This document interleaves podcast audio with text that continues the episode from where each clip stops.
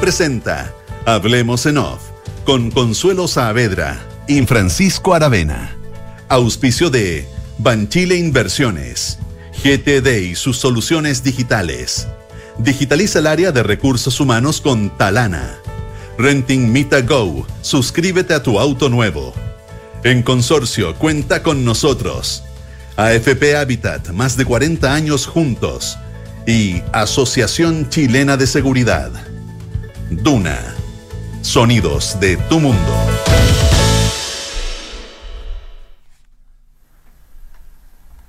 Muy buenos días, son las 8 de la mañana con 7 minutos, comienza Hablemos en Off de día viernes. Consuelo Saavedra, ¿cómo estás? Buenos días.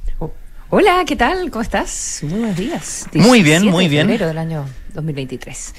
17 ¿Cómo te ha tratado esta de semana de Bastante de bien. madrugada? Sí, cada vez mejor. bien, qué bueno. Te diré que cada vez mejor. Qué bueno, me alegro.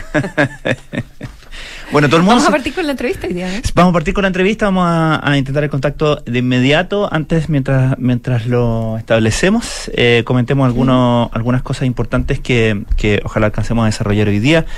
Está, desde luego, el- la respuesta del gobierno ante... eh, respuesta, diríamos, ante las consultas por la respuesta del gobierno, ¿no? Porque no fue una respuesta oficial, una respuesta diplomática, eh, formal, pero la respuesta del gobierno ante las consultas sobre la, la carta que firmó como parte del Grupo de Puebla el presidente de Argentina, mm, Alberto Fernández, en apoyo a Marco Enrique Dominami, que comentábamos ayer.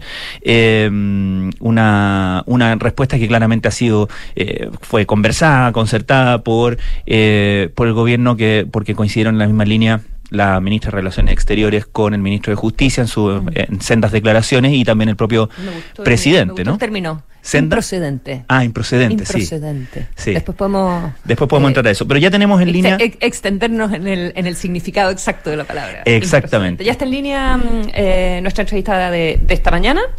Estamos con Paulina Zaval, delegada por la reconstrucción en, eh, en la zona centro-sur afectada por los incendios forestales. Eh, Paulina, muy buenos días. Gracias por tomar la llamada de Duna. Hola, buenos días, ¿cómo están?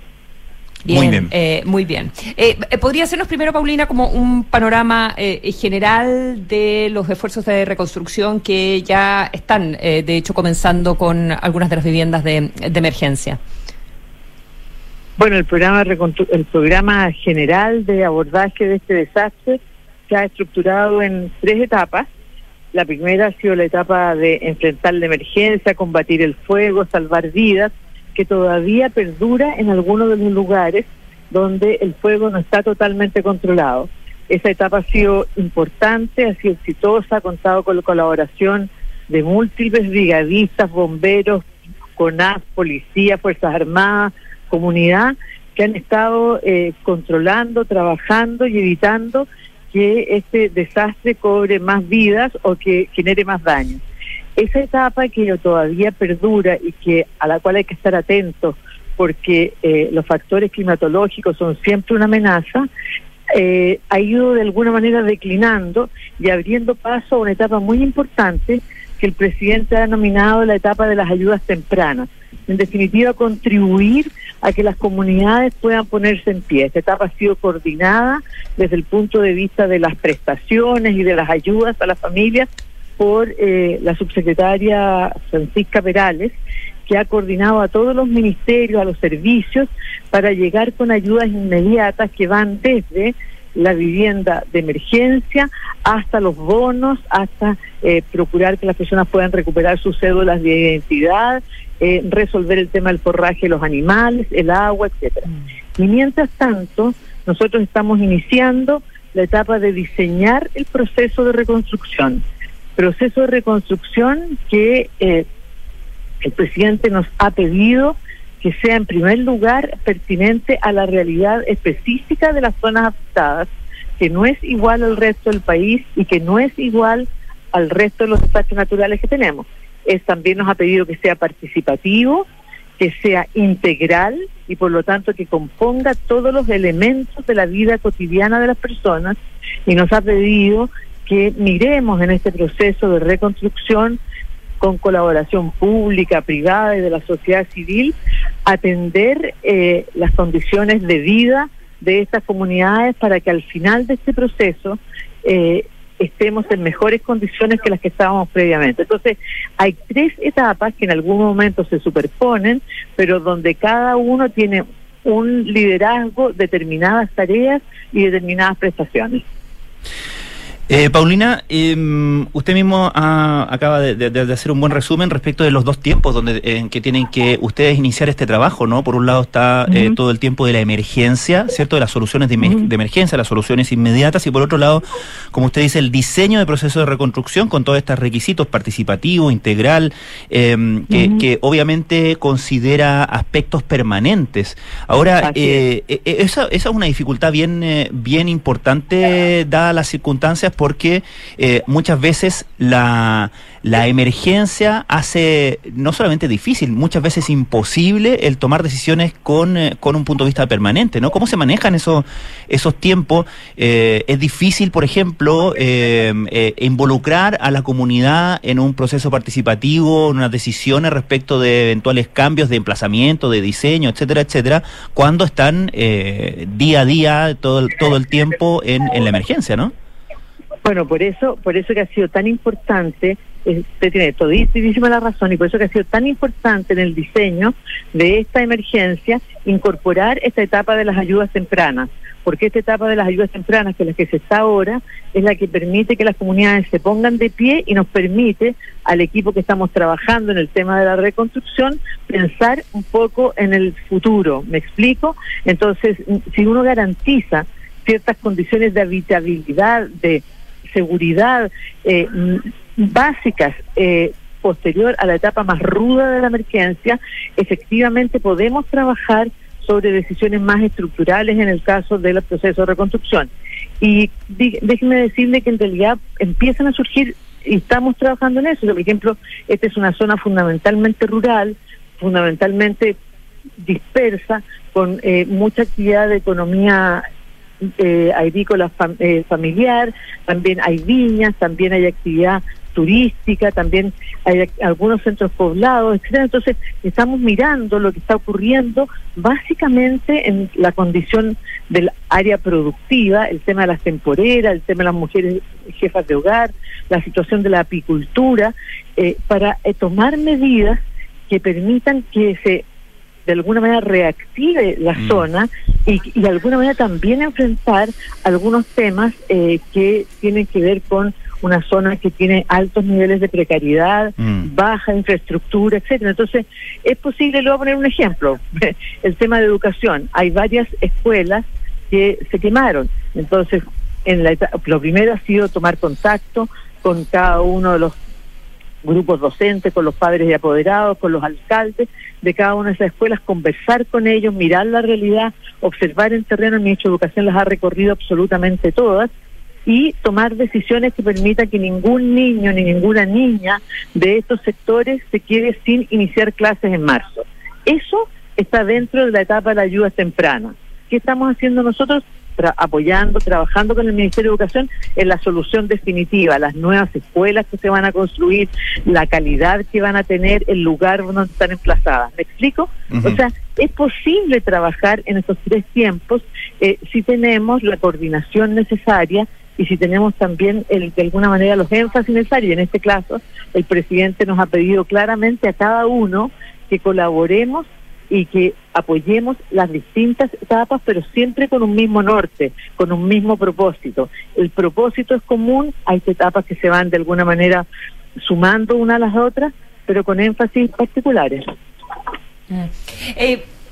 Algunos de, los énfasis cuando pensamos en, eh, en las zonas eh, pobladas, ¿verdad? Y en la seguridad de esas zonas, eh, y pensamos, por ejemplo, en, Santa Juana, y, y, la, alcaldesa ha sido muy, muy enfática, es, si uno piensa en una reconstrucción definitiva, ¿qué va a pasar con el sector forestal? Ya que está toda esta, discusión sobre mm, cómo conviven los centros poblados con las plantaciones forestales. Eso, eso significa que, por ejemplo, en una zona como, como Santa Juana, que, que, están, que están pensando en términos de la reconstrucción definitiva y la coexistencia con las forestales. Bueno, la actividad forestal es una actividad productiva relevante dentro del país, como lo también lo es la, las viñas, como también son la agricultura, el turismo, etcétera. Y en esta zona es una zona que tiene aptitudes forestales, como también tiene aptitudes de otras producciones, también la ganadería, etcétera. Entonces, el gran tema, y esto es lo interesante, es cómo conviven en un mismo territorio distintas actividades que tienen que no solamente convivir entre sí, sino que también convivir con los centros poblados. Y en segundo lugar, eh, cómo se hace que esas actividades se desarrollen de una manera cada vez más sustentable si pensamos que los temas que hoy día nos afectan en materia de cambio climático ya no son amenazas, sino que son una realidad. Y es por eso que vamos avanzando. Entonces, hemos generado como país, por ejemplo, una política nacional de ordenamiento territorial que debería traducirse ahora en planes regionales de ordenamiento territorial en cada una de las regiones a cargo de los gobernadores regionales. Mm y ese va a ser un momento estratégico para tomar eso. Pero además hay medidas prácticas que tienen que ver con las medidas de mitigación eh, entre los centros poblados y las áreas, por ejemplo, productivas, en este caso forestales, eh, que también hoy día deben ser reguladas. Entonces, creo que no solamente hoy día tenemos una oportunidad de mejorar esa convivencia, sino que también tenemos el desafío de incorporar elementos de sustentabilidad eh, y elementos de seguridad que hoy día se hacen más necesarios por los efectos del cambio del clima. Claro, eh, eh, es interesante el, el, el, tema, el desafío planteado por este, por esta, esta revisión, por así decirlo, del del ordenamiento territorial, ¿no? De hecho, eh, cuando, cuando se instala el tema de, em, de las eventuales nuevas eh, regulaciones de la industria forestal que plantea primero el, presidente, la respuesta por parte del sector forestal eh, viene marcado, la, frase que ellos eligen, más allá de las regulaciones, es ordenamiento territorial, es decir, como que la discusión sea entre todos y que, y que en el fondo sea, sea más amplia. Usted tiene la experiencia de haber participado en, eh, en, un proceso que resultó que resultó fallido, que fue el eh, de Chaitén y Santa Bárbara, ¿no? Cuando se eh, intenta que la gente se instale en un lugar más seguro, pero la gente vuelve al mismo lugar donde estaba antes, que me imagino que fue un gran aprendizaje en términos de las consideraciones que hay que tener a la hora de plantear eh, emplazamientos nuevos o nuevos eh, o nuevos diseños territoriales, eh, aun cuando toda la evidencia técnica, científica diga es más seguro hacerlo de esta manera, de repente la gente opta por, por otros lugares, opta por su lugar de siempre, por otras consideraciones, ¿no? Bueno, el caso de Chaitén es un caso bien interesante mm. porque déjeme decirle que en Chaitén no hubo personas fallecidas porque la, toda la parte de la emergencia fue enfrentada de una manera muy exitosa. Luego vino todo un debate eh, respecto a la protección de las familias en el área en el área urbana de Chiloé y en el área urbana de Puerto Montt y efectivamente en ese proceso eh, se empezaron a ver distintas alternativas y una de ellas que fue propuesta por, por, por personas que tenían experiencia en temas de urbanismo, era eh, localizar a Chaitén en un lugar muy nuevo que se llama Santa Bárbara. Pero que tal como usted señala, eh, se empezó a vivir un proceso muy interesante posteriormente, que era por un lado la voluntad de muchas familias de volver y por otro lado la generación de una infraestructura que persistentemente se ha ido haciendo para hacer más habitable y más seguro el lugar.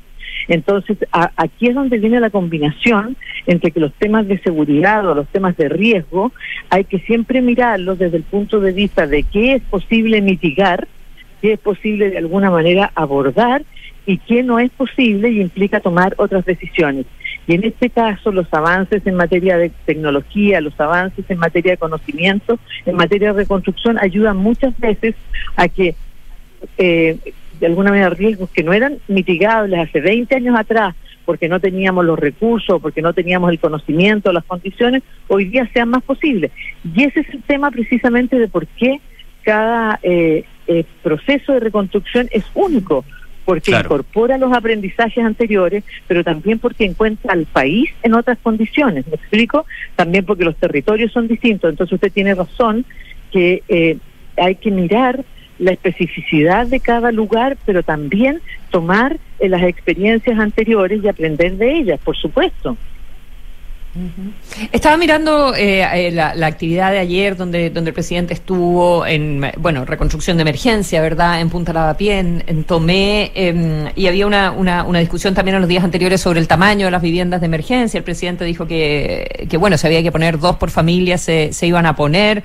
Em, eso, es, ¿Eso es algo que eh, se considera caso a caso? ¿Cómo, cómo van a resolver cuando, la, cuando las personas sienten que, que son muy pequeñas y está el temor de que tome mucho tiempo que llegue la vivienda definitiva, obviamente.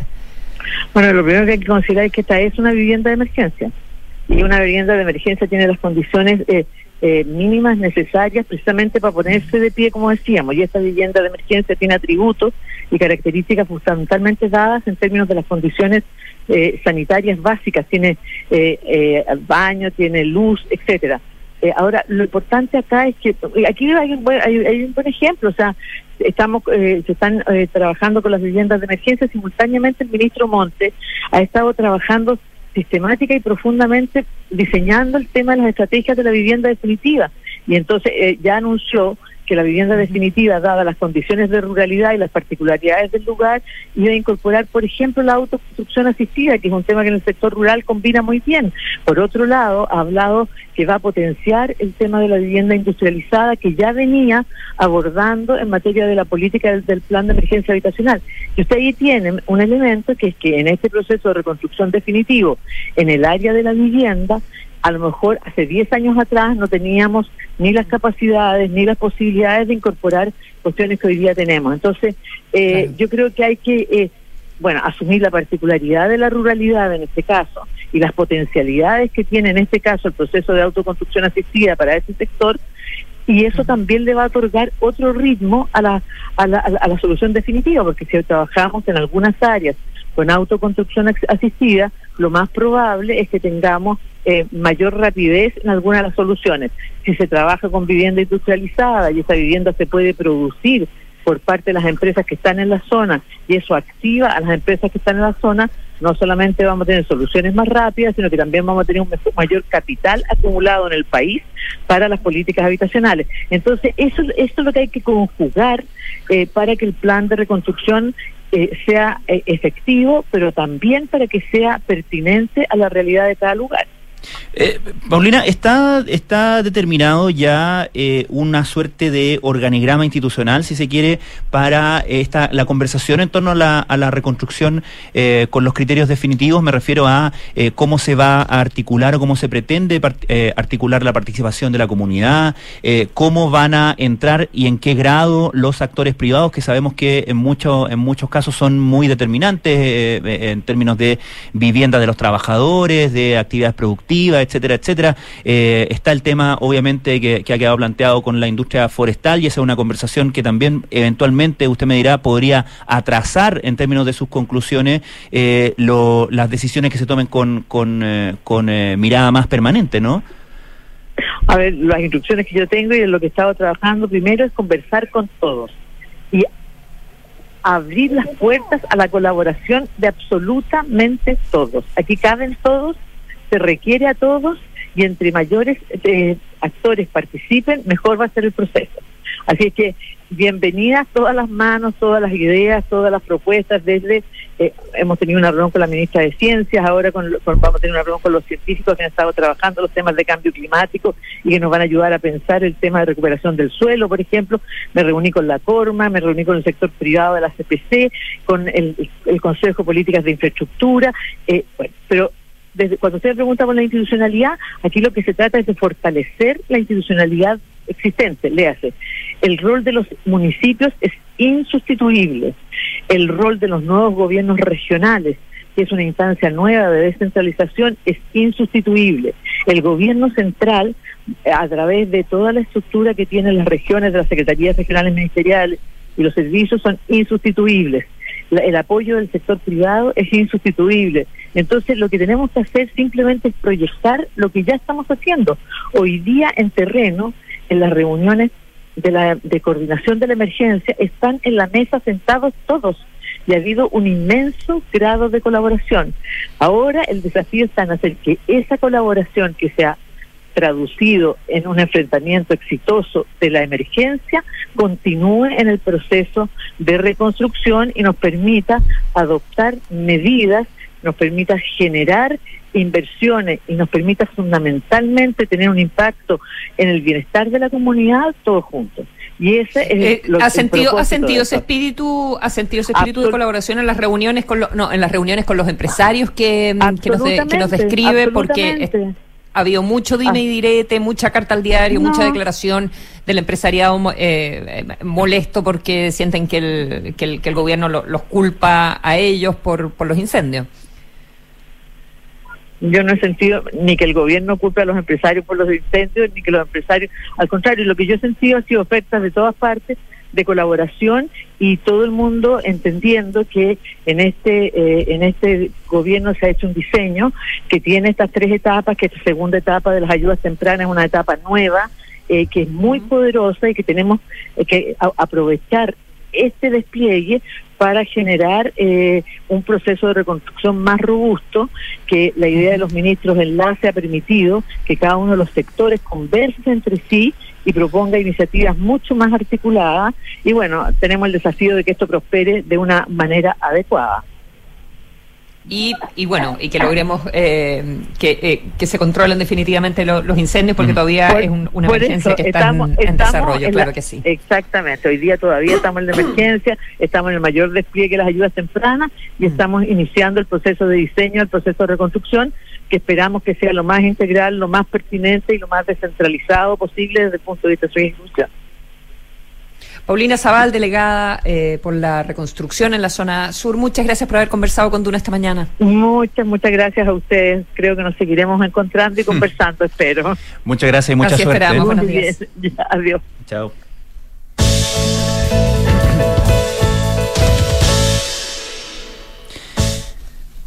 Bien, eh, comentamos eh, un par de temas antes de irnos al corte o nos vamos Me al parece, corte. sí, sí, sí, sí, sí, comentemos. Bueno, habíamos alcanzado a, enunciar esto de la respuesta que, que da el... Mm el gobierno a través de eh, primero el ministro de Justicia en declaraciones, luego en eh, eh, la ministra de Relaciones Exteriores y luego el propio presidente que trató un poco de, de, no entrar demasiado en profundidad, argumentando que estaba dando declaraciones en, la, en, en parte de la zona del desastre y en, en Lavapiés, pero finalmente terminó dando una una, una respuesta, ¿no? El que, que él respeta las instituciones y espera que sus colegas hagan lo mismo. Eh, obviamente esto en referencia, recordemos a la carta que firma el presidente argentino Alberto Fernández como parte del Grupo de Puebla en apoyo a Marco Enrique Jominami en función del, del caso eh, SQM. Y, y, como, como alcanzamos a comentar ante la entrevista, Consuelo, eh, la palabra elegida por la comunicación del gobierno ha sido improcedente improcedente, que es la palabra que usa en una entrevista en eh, T13 Radio en la mañana el eh, ministro de Justicia, eh, y es que, califica mm. esta, esta comunicación como, o sea, que la entiende desde el punto de vista político, pero que, que tiene un contexto político, pero que desde el punto de vista institucional es algo completamente improcedente, que es un término que luego vuelve a utilizar más tarde en la mañana la ministra mm, Urrejola, confirmando también que efectivamente había, le había representado el punto al eh, embajador Bielsa, eh, ¿verdad? Eh, probablemente en esa reunión a la que hicimos referencia el otro día, anteayer, para el Día del Brigadista y el mm. agradecimiento al, al, apoyo internacional que han prestado varios países a nuestro país en el contexto de los incendios, del combate a los incendios forestales, pero que si bien esto era improcedente, que, de acuerdo a la RAE, es no conforme a derecho, o también puede ser inadecuado o extemporáneo. Esto no afectaba la robusta relación que existía entre Argentina y Chile. Sí, eh, decíamos que eh, la, opción del gobierno fue dejarlo ahí nomás. En el fondo es como simplemente estas declaraciones, eh, no hubo una respuesta formal por los canales diplomáticos que normalmente se conducen estas cosas, que son, que si yo, llama a consulta al embajador, ese tipo de cosas. Y era interesante la lectura que hizo Heraldo Muñoz, el ex canciller, no mm. estoy seguro dónde, la cita, lo cita la tercera en, en una en TV. Ah, perfecto, en Emol TV. una entrevista al, perfecto. y él dice, él lo, asocia con la filtración del audio de hace un par de semanas o un poco más. Eh, cuando que en el fondo él, él, insinúa o dice que él, de alguna manera le están cobrando la mano, ¿no? Que tal como Argentina decidió dejarlo ahí en las declaraciones y decir exactamente lo mismo, es decir, este, esto es una cosa menor. Es una cosa menor que no afecta a las robustas relaciones entre ambos países. Bueno, eh, ahora te toca a ti. ¿ah? y, y, el gobierno hace básicamente lo mismo. Dice, esto eh, está bien, no, no, nos parece, pero no, no, no afecta a las robustas relaciones entre, entre ambos países. Eh, me pareció interesante la lectura de Heraldo Muñoz.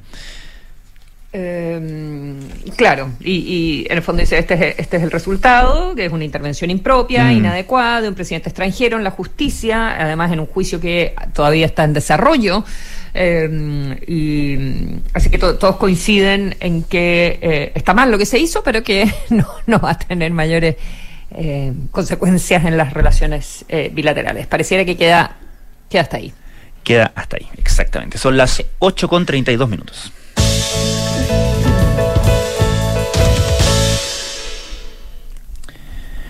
Oye, eh, hay un, un, eh, un, tema que es básicamente cifras, pero que es relevante, que es la corrección respecto de las perspectivas económicas, particularmente la estimación para el Producto Interno Bruto de este año que hace el propio gobierno desde la, la, desde Hacienda, ¿no? desde la Dirección de Presupuestos, que se corrige levemente el pronóstico para este año del PIB desde menos 0,5% a menos 0,7%. Eh, claro, Va a caer más la economía mm. de lo que tenía mm, eh, de lo que tenía las proyecciones el, el gobierno, o empeora, ¿verdad? La, la proyección de, del gobierno. Y, eh, y también en términos de, de, la inflación, eh, se espera que hacia fin de año eh, se alcance como un 4% con un promedio de 7,3 para, para todo el año. Claro, eh, ese, eh, digamos, está en la línea, aunque no es, no es tan, no es tan eh, eh, pronunciado, digamos, como las otras proyecciones que se, que se han hecho, ¿no es cierto? Hubo una, una proyección que hizo hace unas semanas el Fondo Monetario Internacional eh, que eh, previó un menos 1,5% para la, para la economía chilena. De hecho, se destacó en ese momento que el PIB de Chile va a ser el único que se va a contraer en la región el año 2023. Eh, y, la, la, proyección que hace la, la, encuesta de expectativas económicas del Banco Central entre economistas eh, va en la misma línea, eh, llega a la misma conclusión, al menos 1,5% para el PIB. Sí, así que no son cifras, eh, o sea, em, empeoran en el sentido de que todo se atrasa un poco, el combate a la mm. inflación, todo se eh, corre un poquitito más hacia, hacia final del año, por lo tanto van empeorando también las perspectivas eh, económicas. No va a ser un, un, año, un año sencillo para, para nuestro país. Así que hay que prepararse para cuando llegue marzo. Uf. Sí. 8 con 34 minutos.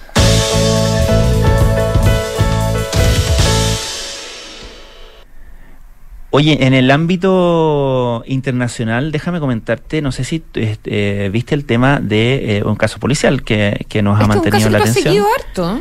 Eh, claro, lo que pasa es que en la tercera hicimos un, un podcast que, que fue con, con, el relato de todo el caso, y que era creo yo un buen resumen para, para esto y un especial interactivo, por cierto, en la tercera.com, eh, con este caso de Nicolás Cepeda, este, este joven chileno que fue condenado em, eh, a 28 años de cárcel en, en, Francia por el asesinato de su exnovia Narumi Kurosaki eh, a fines del año 2016. Eh, Nicolás Cepeda, eh, recordemos que, eh, digamos, después de la desaparición de ella, vino a Chile, se pidió su extradición, fue extraditado, etcétera, etcétera. Y y fue condenado por el, el, el, asesinato planificado, digamos, premeditado de Narumi Kurosaki, pero con el gran detalle de que ese cuerpo nunca apareció y siempre fue la gran duda, eh, que no, no había cuerpo para, para, obviamente, todas las pericias y para establecer como tan concluyentemente un asesinato. Sin embargo, habían muchas pistas que llevaban a la conclusión de que Nicolás Cepeda había tenido la intención y que aparentemente había asesinado a Narumi. Pero como digo, eh, eh, no es un detalle menor el hecho de que no hubiera, no hubiera un cuerpo. el juicio de, de Nicolás Cepeda va a tener su apelación el próximo 21 de febrero, ahora luego. Y resulta que ahora, antes del juicio, aparece un, eh, un testigo clave de la defensa, así por lo menos lo, lo presenta la, la, defensa, y 24 horas de, de TVN habló con, con, este testigo clave. Eh, entiendo que en la edición de anoche, no estoy seguro si en, en qué edición, digamos, pero habló el, ese medio. En, eh, se trata de Said Neremi. Eh, que es una persona que eh, dice que eh, vio a Narumi Kurosaki seis días después de su desaparición en un restaurante, que vio, dice, a una joven japonesa que estaba como alterada, estaba con otra persona, con un hombre, y está y él se sienta al lado como a ver como qué está pasando, entonces en el fondo va para la oreja, por decirlo en términos muy, muy formales. Que sentado con, que, que, esta mujer estaba con un militar al lado. Claro, yo estaba no conversando con un militar. Sí, yo no sé si la conclusión de que era militar era es porque él lo vio o porque él, porque escuchó que él le dijo que era militar. Dice, entré y vi inmediatamente a un militar que había visto antes, acompañaba a una joven asiática que lloraba, me senté en la mesa de al lado y escuché lo que decían. Ella decía, no me puedo quedar aquí, tengo miedo, él va a volver, me tengo que ir. Puse atención y escuché que el militar dijo, no te preocupes conmigo, estarás segura, soy un militar. Luego dice que el hombre le, dijo que eh, se fueran a una ciudad eh, que se llama Metz, que queda a tres horas, o un poco más de tres horas de Besanzón, que es la ciudad donde ocurre todo esto y donde, donde eh, vivía Narumi, donde se supone que ocurrió el, el, homicidio, y que ella, Narumi, le decía, no voy a poder ver a mis amigos, no voy a poder decirle adiós, le decía llorando, dice que en un momento el militar se levanta de la mesa eh, y él, él este, este, testigo clave, eh, se, se acerca a Narumi y le pregunta su nombre, ella le dice que se llama Narumi y él le dice, si necesitas algo, te puedo ayudar en algo y dice, no, no, no, y me tengo que ir. Eh, y que luego eh, este, esta persona ve en las noticias la, eh, el aviso de desaparición de Narumi Kurosaki y llama a la policía y dice, oigan, esta persona está viva, yo la vi en un restaurante y entiendo que va a una ciudad que se llama Metz y que la policía lo había ignorado por completo, que no lo había, no había ni siquiera querido tomar su declaración. Una, un testimonio bastante sorprendente, una carta así, pero bajo la manga para, para un juicio de apelación, este de Said Neremi, eh, y muy, bueno, o sea, de película es, poco, ¿no? Mm. Ahora, sí, es extraño porque... sí, la entrevista, la entrevista a Flavia Cordela, eh, la, corresponsal eh, por eh, una comunicación por Zoom, digamos. exacto. Sí, lo que lo que decir es que, bueno, no, no sé, no sé qué, qué, qué tanta suerte tenga al respecto porque eh, es, claro, el testimonio de una persona, eh, bastante, por cierto, un testimonio bien categórico, no, no es como que uno diga, oh, la vio de lejos y la confundió, ¿cierto? Según él se acerca, le pregunta su nombre, escucha todas estas cosas, eh, coincide más o menos con lo que estaba establecido y que de alguna manera también eh, eh, ayudó a configurar esta, esta figura de la culpabilidad de Nicolás Cepeda, el, hecho de que ella le tenía miedo a este exnovio que, que, había sido bastante acosador después de terminar con ella, que era muy, muy celoso, que, que, la molestaba mucho, etcétera, etcétera, y que en el fondo coincidiría este, este estado de ánimo alterado tengo miedo, él va a volver, me tengo que ir. Em, pero, eh, claro, la, si uno ve como la, lo, presentado en el juicio, las otras, las otras pistas en el fondo... otras pruebas. Eh, parecen bastante más eh, categóricas en contra de Nicolás Cepeda. Em, ahora, no sé cuánto cuánto irá a pesar el testimonio de esta persona en, la, en la apelación. Pero la película, por lo menos, tiene un capítulo más. 8 con 39 minutos.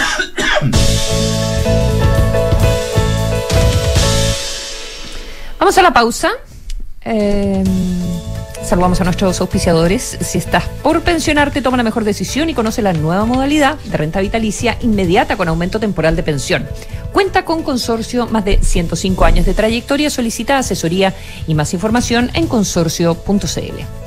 Suscríbete a tu auto nuevo en Mita Go con todos los trámites incluidos y los mejores beneficios. Solo te preocuparás de disfrutar. Ingresa a mitago.mita.cl, elige el modelo, plan flexible con o sin pie y listo. Mita Go, suscríbete, maneja y disfruta.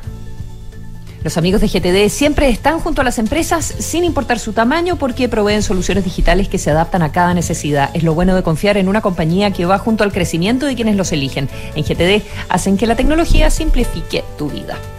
Suma a tu equipo a los más de 2,7 millones de trabajadores que ya son parte de la mutualidad líder del país, de una con la H, Asociación Chilena de Seguridad.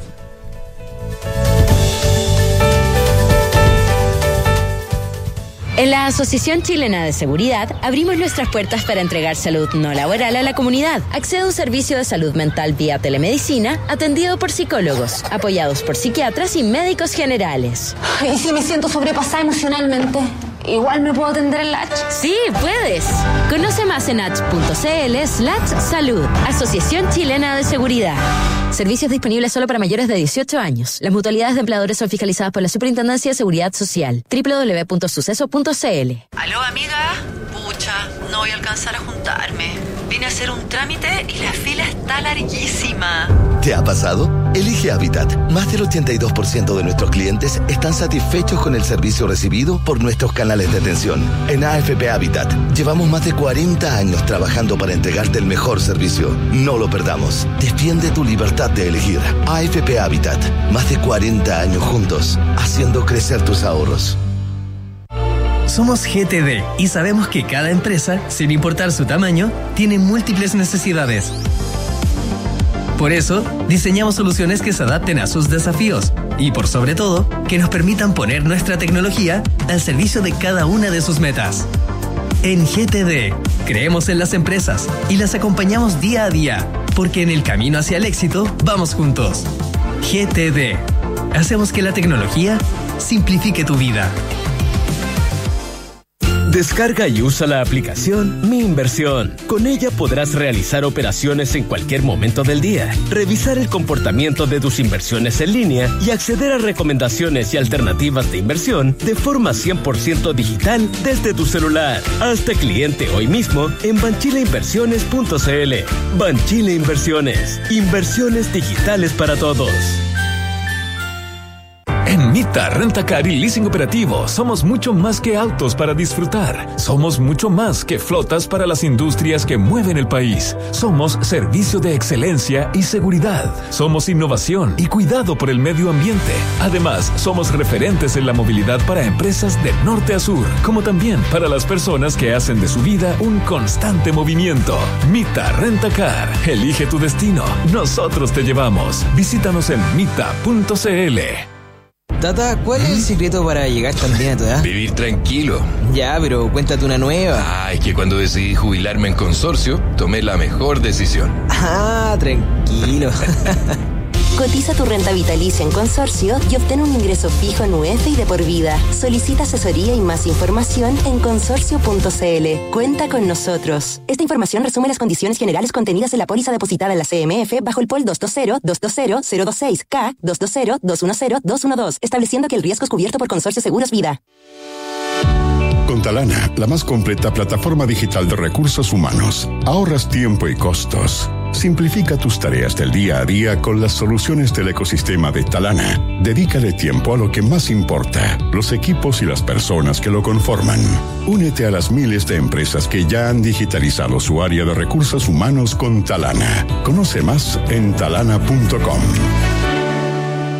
A mi edad cualquier examen siempre da un poco de nervios. No sabes cómo serán las noticias, si tendrás un diagnóstico certero o tendrás que repetirlo unas cuantas veces más. Por eso, donde te realizas tus exámenes, no da lo mismo. Somos la unidad de toma de muestras UC, el laboratorio más completo de Chile, con más de 900 tipos de exámenes y más de 40 unidades de tomas de muestra a lo largo del país. Agenda tu examen en ucecristus.cl o llamando al 22 676 7000. Somos UCCristus, somos la católica.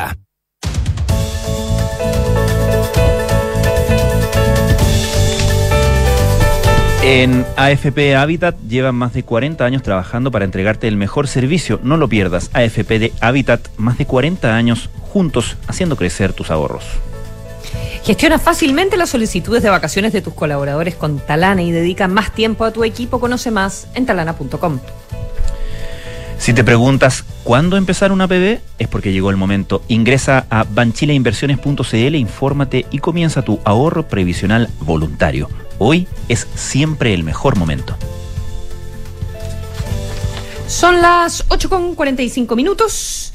Oye, conversemos de mm, inteligencia artificial. Uy, sí.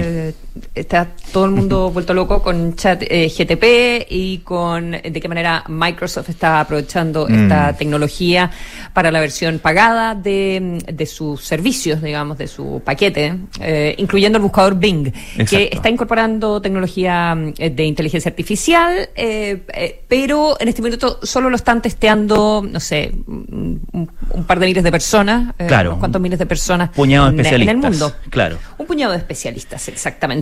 Claro. Eh, entre ellos, por supuesto, muchos periodistas. Entonces está repleto de artículos por estos días. eh, Eh, artículos muy, entre- muy entretenidos y muy, y muy terroríficos al mismo tiempo. Eh, un poco de, de contexto porque eh, decíamos que esta eh, chat, ChatGPT es, es, es una, una- un desarrollo de una empresa que se llama OpenAI que fue creada en, en San Francisco por ahí por el 2015-2016 eh, eh, con inversionistas iniciales que incluían al propio Elon Musk que luego salió de director pero sigue siendo parte de los accionistas importantes. Eh, y eh, esta Open OpenAI en su en su desarrollo de inteligencia artificial eh, pasa luego a un eh, a un modelo non-profit y luego pasa a for profit porque dice necesitamos más, plata para desarrollar más más eh, nuestro Para producto, ¿no? producto. para mejorar nuestro producto Eh, en- y en- entre esos entre esos contribuyentes entre esa gente que entra a, la- a- a poner dinero está Microsoft y cuando ChatGPT en noviembre del año pasado se transforma como empieza a transformarse como en la sensación y todo el mundo empieza a probar y empieza a ver como las capacidades que tiene para generar texto y para generar eh, eh, eh, interacciones ¿no? con, con los usuarios cuando se abre finalmente al público eh, esta, esta interfaz. Eh, poco después en Davos, eh, en una entrevista con el Wall Street Journal, Satya Nadella, que es el CEO de Microsoft, dice y anuncia que Microsoft va a poner aún más dinero porque va a incorporar las herramientas de ChatGPT y de, y de OpenAI a sus propios productos. Y eh, ese es todo, el- es todo lo que, lo que antecede esta invitación que hace Microsoft a los principales columnistas, periodistas de tecnología eh, del mundo a su sede principal ahí cerca de, cerca de, Sea- o sea, en, en Seattle, ¿cierto? En, en- en- en- o sea, cerca de Seattle, en, en, el estado de Washington, en Estados Unidos, eh, para presentar un nuevo desarrollo de Bing, que era, que es el buscador de Microsoft que nadie lo pesca en Reforma. Es, es como un punchline. No, pues nadie, ¿ah? nadie lo, como- pe- porque nadie todo lo mundo- pesca porque al final todo el mundo economías de- eh, claro, eh, aquí la pregunta es, eh, o sea, son varias preguntas, evidentemente. Uno, ¿hasta dónde llega la inteligencia artificial?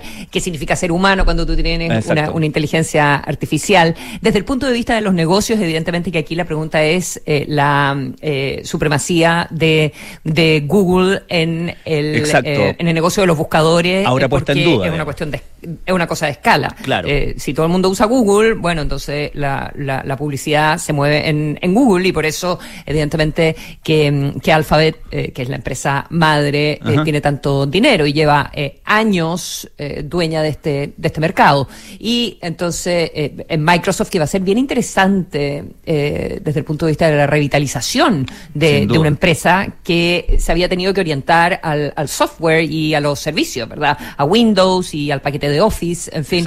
Eh, de qué manera eh, puede eh, recuperar terreno y, y combatir la supremacía de, de Google a través de la inteligencia artificial.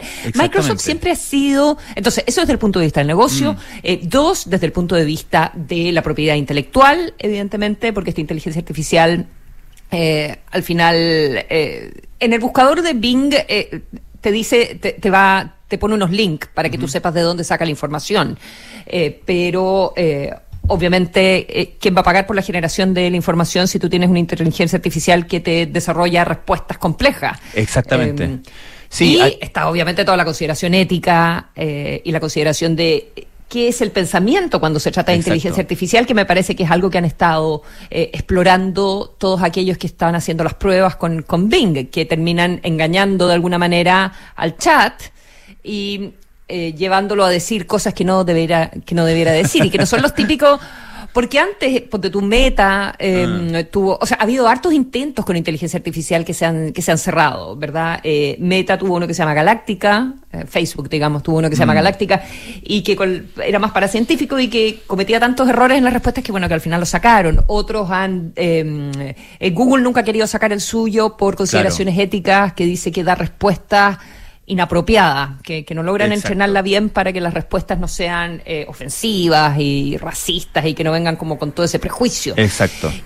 Y, y esa es la pregunta que hay ahora respecto de, de Bing. Si quizás Microsoft se está apurando demasiado Mm. y la plataforma no está, no está lista, o por lo menos eh, las cosas que han logrado los periodistas plantean ciertas dudas al conversar con el chat. Claro, eh, había hay, hay, ejemplos, el, el- eh, bueno, el- hoy día el New York Times publica una, una nota bien eh, bien inquietante del, del periodista de tecnología y, Sí. y inquietante. Kevin Roos, que Kevin Roos además estuvo invitado hace un par de días al, al, al, al- al podcast del New York Times, el Daily, y, y describe un poco estas interacciones también eh, ve- verbalmente, por cierto, eh, y dice, claro, por, por ejemplo, eh, ¿cuál es la diferencia entre Bing este, esta versión de Bing con inteligencia artificial y Google, por ejemplo. Entonces pone un ejemplo súper concreto. Dice, eh, quiero comprarme una, una bicicleta eléctrica, estoy pensando en comprarme una bicicleta eléctrica, eh, pero no sé cuál cabe en eh, la maleta de mi auto y quiero que, que quepa en la maleta de mi auto. Entonces, lo que hubiera hecho en, eh, en Google es En buscar Google. bicicleta eléctrica, luego ver las medidas de la bicicleta eléctrica, luego irme a mi auto, luego ver cuán- cuánto mide la maleta de mi auto y calcular, etcétera, etcétera. En cambio, en Bing pone, eh, estoy interesado en una bicicleta eléctrica, pero quiero que quepa en la maleta de mi auto, que es eh, un Toyota, tal modelo, tal modelo, ¿cuál me sirve?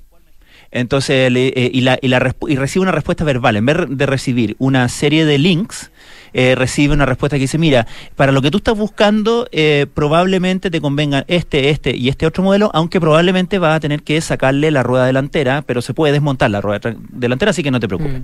Eh, entonces, bueno, así como solución práctica es fantástico, ¿no? Ahora, deja un montón de dudas respecto de, bueno, qué pasa con los links que generan ese contenido, cómo reciben, si, si no reciben el tráfico, etcétera, etcétera. O sea, es, plantea muchas preguntas sobre cómo va a funcionar la economía online cuando tienes buscadores que te hacen claro, que te hacen este tipo de resúmenes. Y además dice eh, no puedo confiarme 100% en que la información que me está dando es la correcta. O sea si yo voy y compro eso según este parrafito que me entregó y luego no me cabe a que le, a que, a que le reclamo en el fondo. Y, y es, y es posible que la información la esté tomando de fuentes que no son tan tan precisas. Entonces por un lado está el tema de, lo de lo de- de- digamos así como lo concreto en lo práctico que tiene muchas implicancias porque tiene que ver con información correcta o falsa porque tal como la maleta del auto puede ser eh, qué sé yo ciertas ciertas eh, verdades históricas que eh, que están en disputa etcétera etcétera. O sea la de- el potencial de desinformación es muy alto.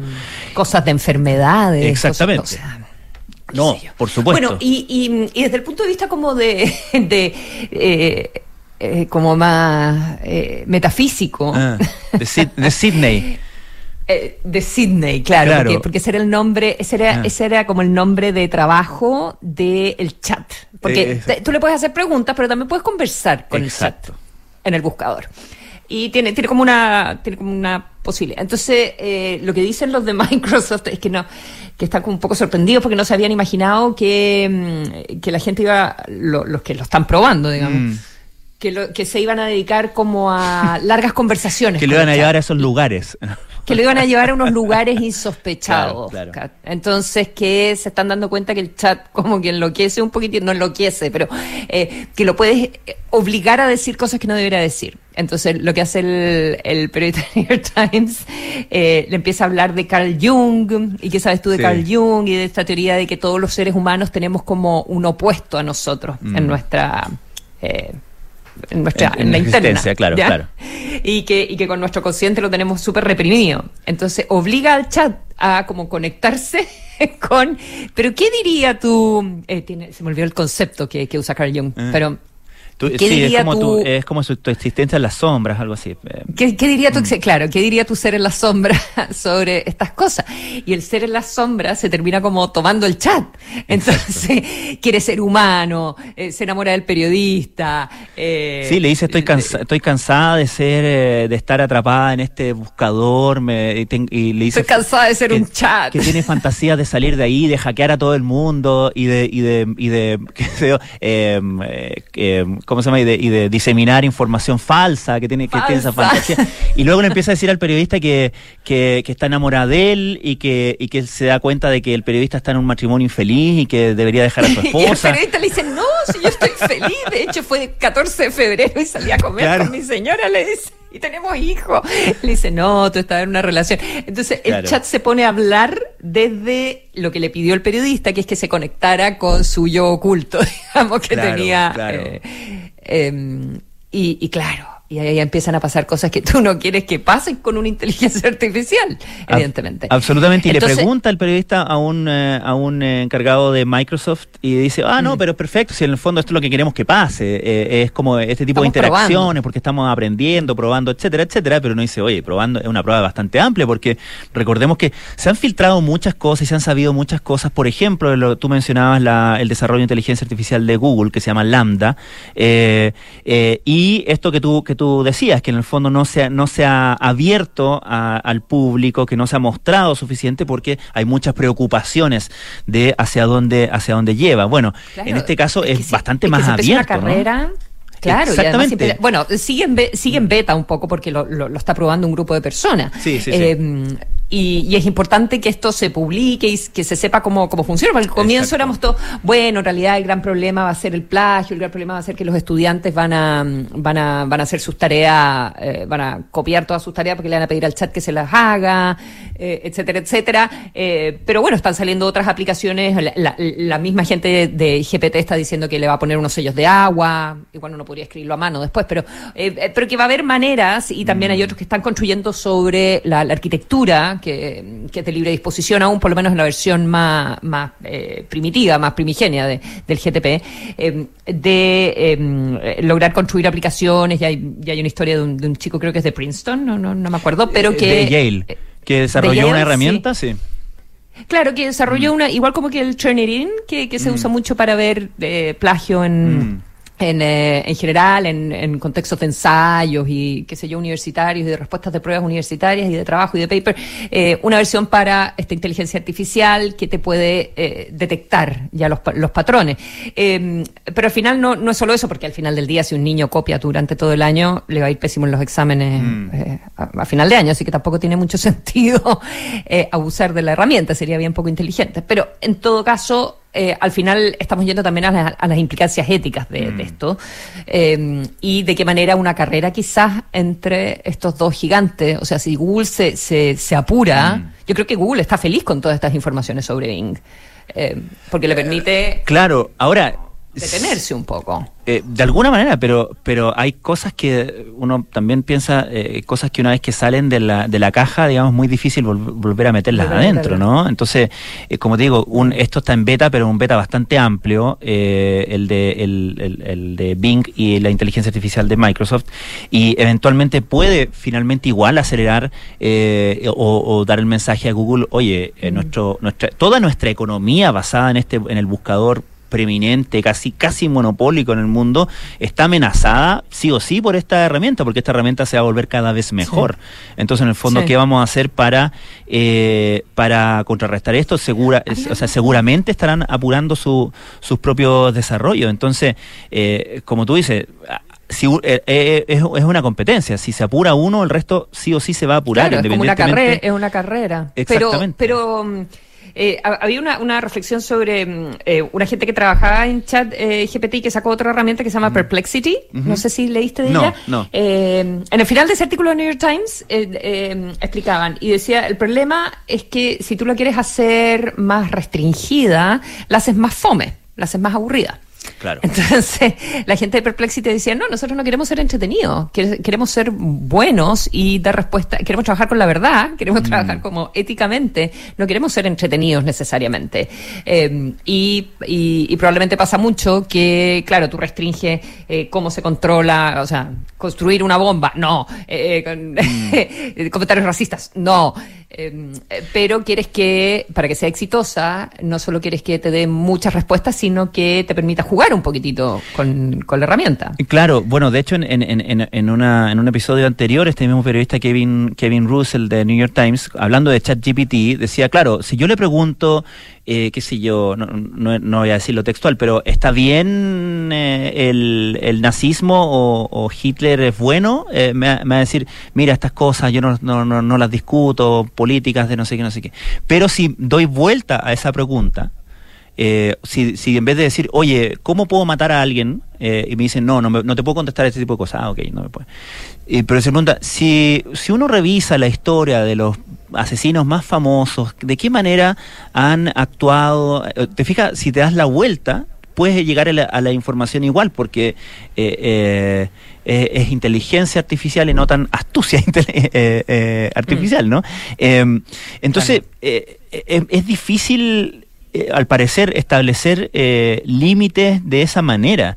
Eh, Y uno ve que, o sea, si en, si en este intercambio que hace este periodista, ella le dice, o sea, ella, le digo, la inteligencia artificial le dice, estoy enamorada de ti, eres infeliz, deja a tu esposa, ok, él, un tipo adulto que claramente dice, oye, Claro. esto, esto- pero, ¿qué pasa si esa, esa conversación es con un adolescente o una adolescente eh, muy, muy sensible, muy solitario o solitaria, eh, muy, Muy inseguro, vulnerable. insegura? O sea, ya vemos lo que pasa con, con las personas eh, inseguras, particularmente en la adolescencia, eh, ence- eh, digamos, muy, muy encerradas en su mundo online y con el computador, con las cosas que hay hoy día, con las redes sociales, con el bullying online, eh, a nivel de suicidio, alteraciones de ánimo, depresiones, matanza, etcétera, etcétera. Entonces, realmente, si uno dice, si uno proyecta est- esta que una persona va a tener la ilusión de estar conversando con una inteligencia artificial, la ilusión de que una inteligencia artificial se ha enamorado de ellos o de ellas. O eventualmente puedes no saberlo o te puedes encontrar con, eh, si estas cosas se extienden con, con bots. eh, o con, o con que- eh, personas que, que, que- de alguna manera logren simular ser una inteligencia artificial y siendo una Exacto. persona interesada en manipular a otra. Eh, Bonito pensamiento para el fin de semana. que- sí, muchas gracias por terminar como con eh, en una nota positiva. Bien, dejémoslo hasta acá nomás mejor, Consuelo, ¿no? Mejor. Llamamos a la reflexión. voy a ir a preguntar, eh, le voy a preguntar al chat qué piensa de todo esto. Bien, Ya, ha sido un gusto compartir esta semana contigo. Eh, un gusto. Nos encontraremos el lunes, te cuento. Nos encontraremos el lunes. Que todo el mundo tenga un buen fin de semana. Chao, que estén bien. Chao, chao.